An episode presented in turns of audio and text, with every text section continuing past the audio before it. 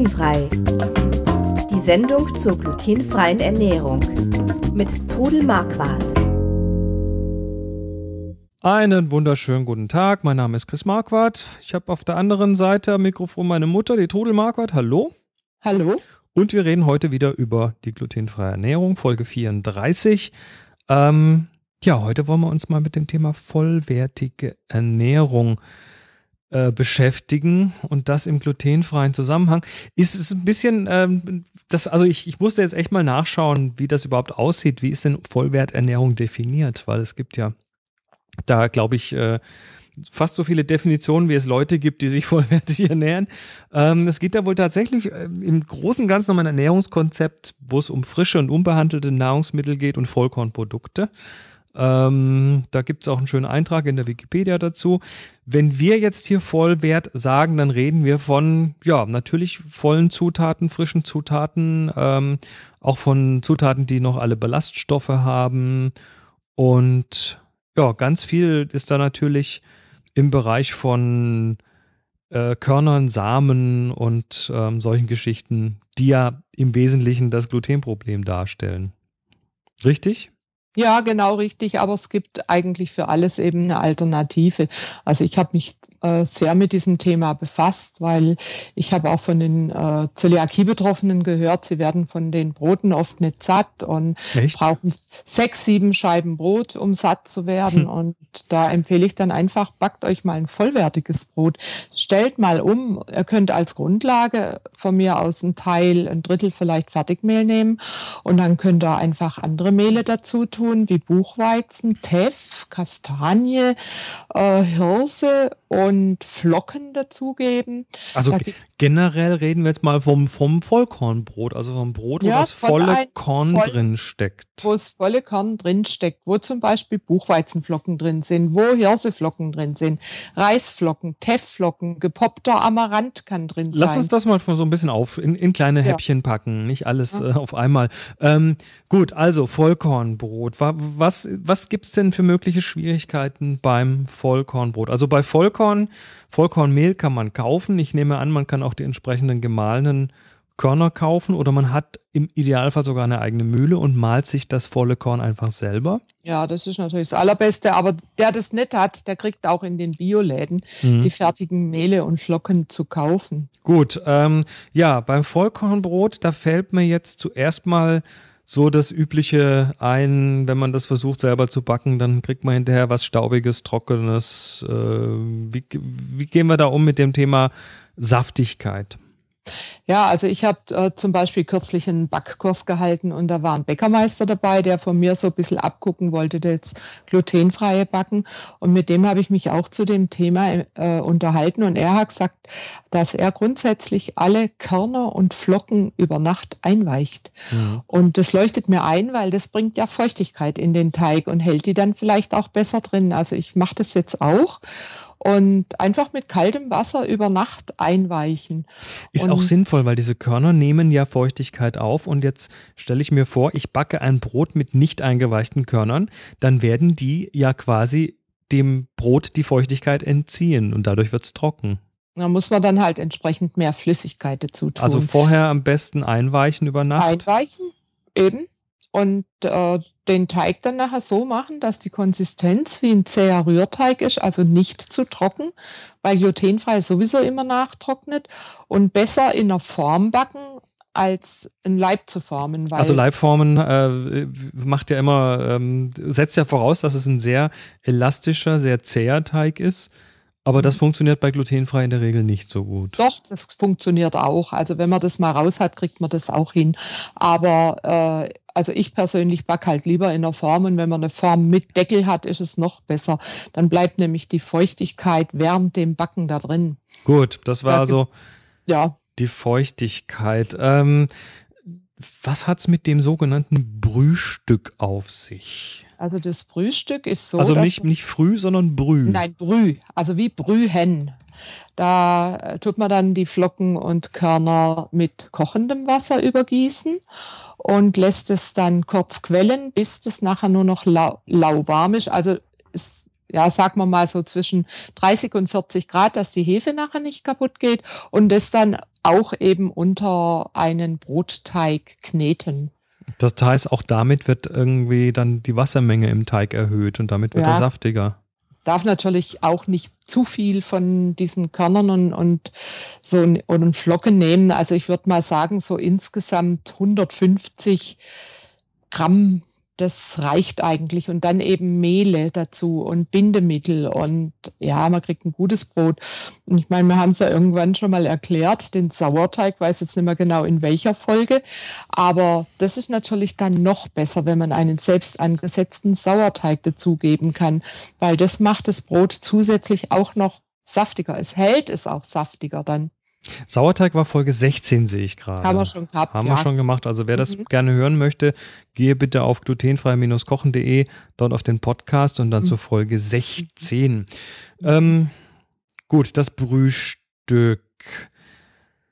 Du hast jetzt schon ein paar Mal das Thema Flocken angesprochen. Mhm. Also Flocken ähm, kenne ich jetzt im Wesentlichen erstmal hauptsächlich als die guten alten Haferflocken, wo ja, Hafer gequetscht ja. wird und dann kommen hinten mhm. Flocken raus. Aber Hafer, haben wir ja schon mal gesagt, ist eigentlich glutenfrei, aber hat möglicherweise Verunreinigungen, da kann man sich also nicht so wirklich drauf verlassen. Ja, man muss dann schon die wirklich glutenfreien Haferflocken kaufen, die, äh, wo der Hafer eben sortenrein angepflanzt Also die gibt es.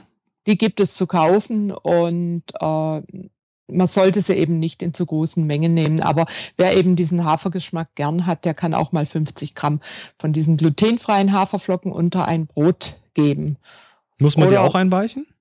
Die kann man dann genauso mit einweichen, mhm. klar. Mhm. So, jetzt gibt es natürlich andere Sachen, die man auch in, in Flockenform äh, haben kann. Äh, Sojaflocken kenne ich. Ja, Sojaflocken, also ich persönlich mag sie nicht so gerne und es gibt auch viele Leute, die Soja nicht vertragen. Aber wer Soja verträgt, kann natürlich auch gerne Sojaflocken nehmen. Ja, was gibt es noch für Flocken? Also es gibt Hirse, es gibt Buchweizen, Aha. es gibt Reisflocken, es gibt Teffflocken. Okay, Hirse glutenfrei, Buchweizen glutenfrei, Reis ja. glutenfrei. Ja. Äh, Teff, Teff ist auch so ein Ding, ähm, was ich erst im Rahmen des glutenfreien kennengelernt habe. Was, ist, was ist Teff? Teff ist eine, eine Hirseart, oder? Eine, eine Zwerghirse, ja. die kommt aus Äthiopien und die ist also sehr gut. Dort wird es sehr viel gegessen. Die machen auch Fladen aus Teffmehl und ähm, also ich habe es ganz gern. Ich mische mir auch gerne Flocken und mache mir mein Müsli selbst. Das, äh, also ich tue die dann in der Pfanne ich, ein bisschen Honig und kleines bisschen Zucker, also nicht zu süß, lasse ich in der Pfanne zergehen und dann kommen die Flocken dazu und dann kommen noch gehackte Mandeln oder Kokosflocken oder äh, Cranberries und dann äh, gebe ich das auf ein Blech, verteile das auf dem Blech und lasse es noch so 10, 15 Minuten backen und das gibt dann ein wunderbares Crunchy Müsli. Also hm. das liebe ich. Und da dann noch frische Früchte, Joghurt oder Milch oder Saft, je nachdem, was man möchte dazu. Und man hat also ein wirklich vollwertiges Müsli.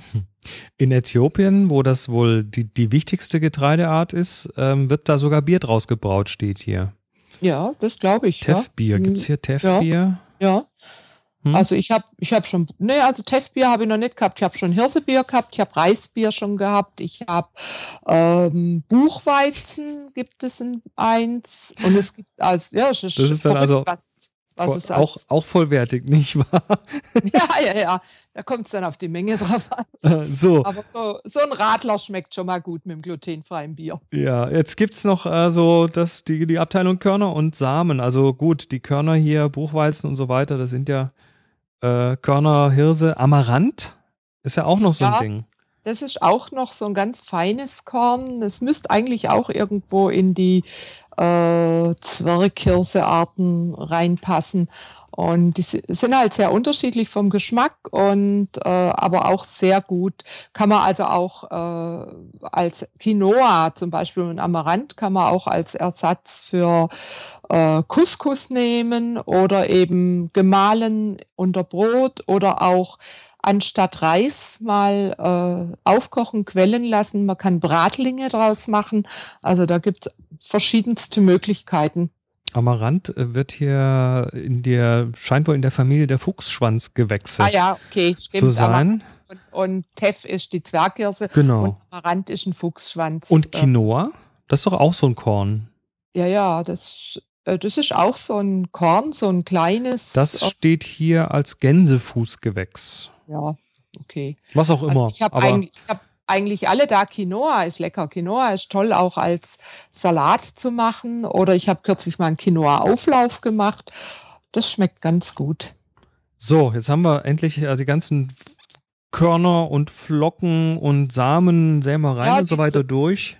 Ja, die Samen, äh, da müssen wir noch sagen, äh, zum Beispiel Sonnenblumen oder Kerne, müssen wir eigentlich vielleicht eher sagen. Sonnenblumenkerne, Kürbiskerne, ähm, Sesam ist ein Samen. Mhm. Also das kann man auch wunderbar unter Brot geben oder gehackt, also zum Beispiel die Kürbiskerne hacken unterm Brot oder Sesam auch auf Brötchen und ähm, ja, auf dem Brot oben drauf, schmeckt auch gut. Mhm. Also es sind alles hochwertige. Sesam, Sesam finde ich ja, es ist eines meiner Lieblingskörner. Sesam mag ich ja, total schein. gern. Und ja. ich habe, wir haben uns kürzlich hier äh, Gomasio gemacht. Hast du schon mal das, Gomasio gemacht? Ja, nee, gemacht habe ich es noch nicht, aber ich habe Gomasio da, das habe ich im Bioladen. Geht total so einfach selber.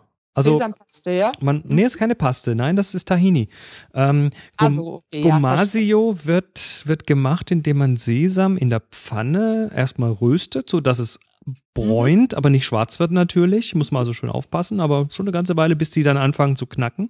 Ja. Und dann äh, wird das im Mörser oder auch so im, im, im Food Processor wird das klein gemacht. Mörser knackt dann die Körner, also so, dass, dass so ungefähr drei Viertel der Körner tatsächlich geknackt und zermahlen sind. Dann ist es so eine äh, interessante Konsistenz. Und dann kommt da, ich glaube, Größenordnung 1 zu 15, also ein Teil Salz, 15 Teile Sesam wird zusammengemischt. Mhm. Und dann kommt das in ein verschließbares Glas. Und das wird dann äh, zum Beispiel in Japan, aber auch in anderen asiatischen Ländern dann einfach auf den Tisch gestellt mit einem ah, Löffel drin und dann tut man mhm. sich das über, über Speisen drüber. Da, wo man normalerweise Salz dran tun würde, tut man jetzt Gomasio dran. Und wir hatten ja, das hier mhm. äh, tatsächlich so über Wochen immer wieder auf dem Tisch stehen. Wir haben eine große Menge mhm. davon gemacht und mhm. ähm, unglaublich lecker und also wirklich Gomasio einfach zu machen und kann ich nur jedem empfehlen. Man sollte dann auch Sesam mit Schalen nehmen, also ungeschälten Sesam. Ja, das wollte ich dich gerade fragen. Also nicht also den ungeschälten Sesam dafür nehmen. Das muss ich ausprobieren. Das hört sich richtig toll an. Es schmeckt super lecker. Ja, das hat dann diese, ich, ja. diese gerösteten Aromen und ist Aha. eben leicht salzig und ich bin mhm. ein völliger Fan davon mittlerweile. Ja. Und ja, und jetzt haben wir also diese ganzen Flocken, Körner, Samen und so weiter. Und wenn wir die jetzt zusammenwerfen, dann haben wir ein Müsli. Ja. sag, sag, doch mal, wie wir so ein eigenes Müsli machen mhm. können. Ja, oder macht euch auch aus so einem Müsli mal selbst Müsli-Riegel. Ist gar nicht so schwer. Also erstmal Körner und Samen und so weiter zusammenwerfen, wie man es mhm. eigentlich mhm. möchte. Ja. Ähm, da kann man dann natürlich auch noch so ein bisschen, was weiß ich, Kokosflocken reintun zum Beispiel. Klar. Und, und wie macht man jetzt einen Müsli-Riegel? Getrocknete Früchte, Cranberries, mhm. alle möglichen Beeren, getrocknete kann man nehmen. Und dann kommt meistens noch ein bisschen Butter dran und vielleicht ein Eiweiß, dass das Ganze auch bindet. Und äh, ich habe auf der Website Rezepte, da könnt ihr ja mal reingucken.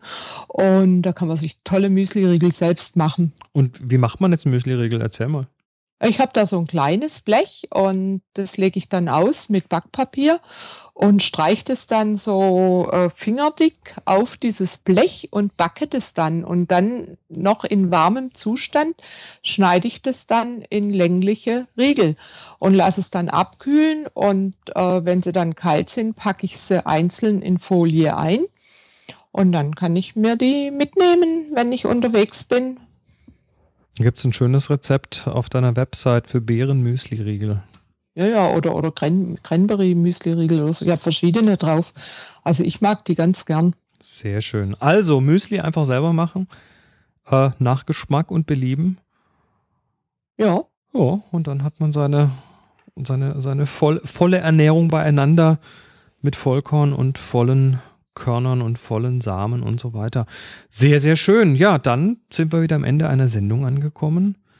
Und freuen uns, dass ihr auch dabei seid. Wenn ihr mehr hören möchtet, dann geht doch mal zurück zu den anderen Sendungen glutenfrei-kochen.de, dort auf den Podcast-Knopf und Wie gesagt, zum Beispiel in Folge 16 haben wir den glutenfreien Tau Sauerteig besprochen und äh, viele weitere Dinge haben wir da auch schon besprochen.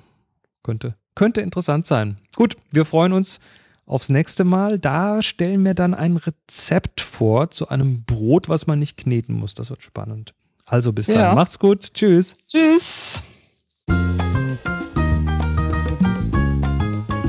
Sie hörten glutenfrei. Die Sendung zur glutenfreien Ernährung mit Todel Marquardt. Über 900 glutenfreie Rezepte und weitere Informationen auf www.glutenfrei-kochen.de.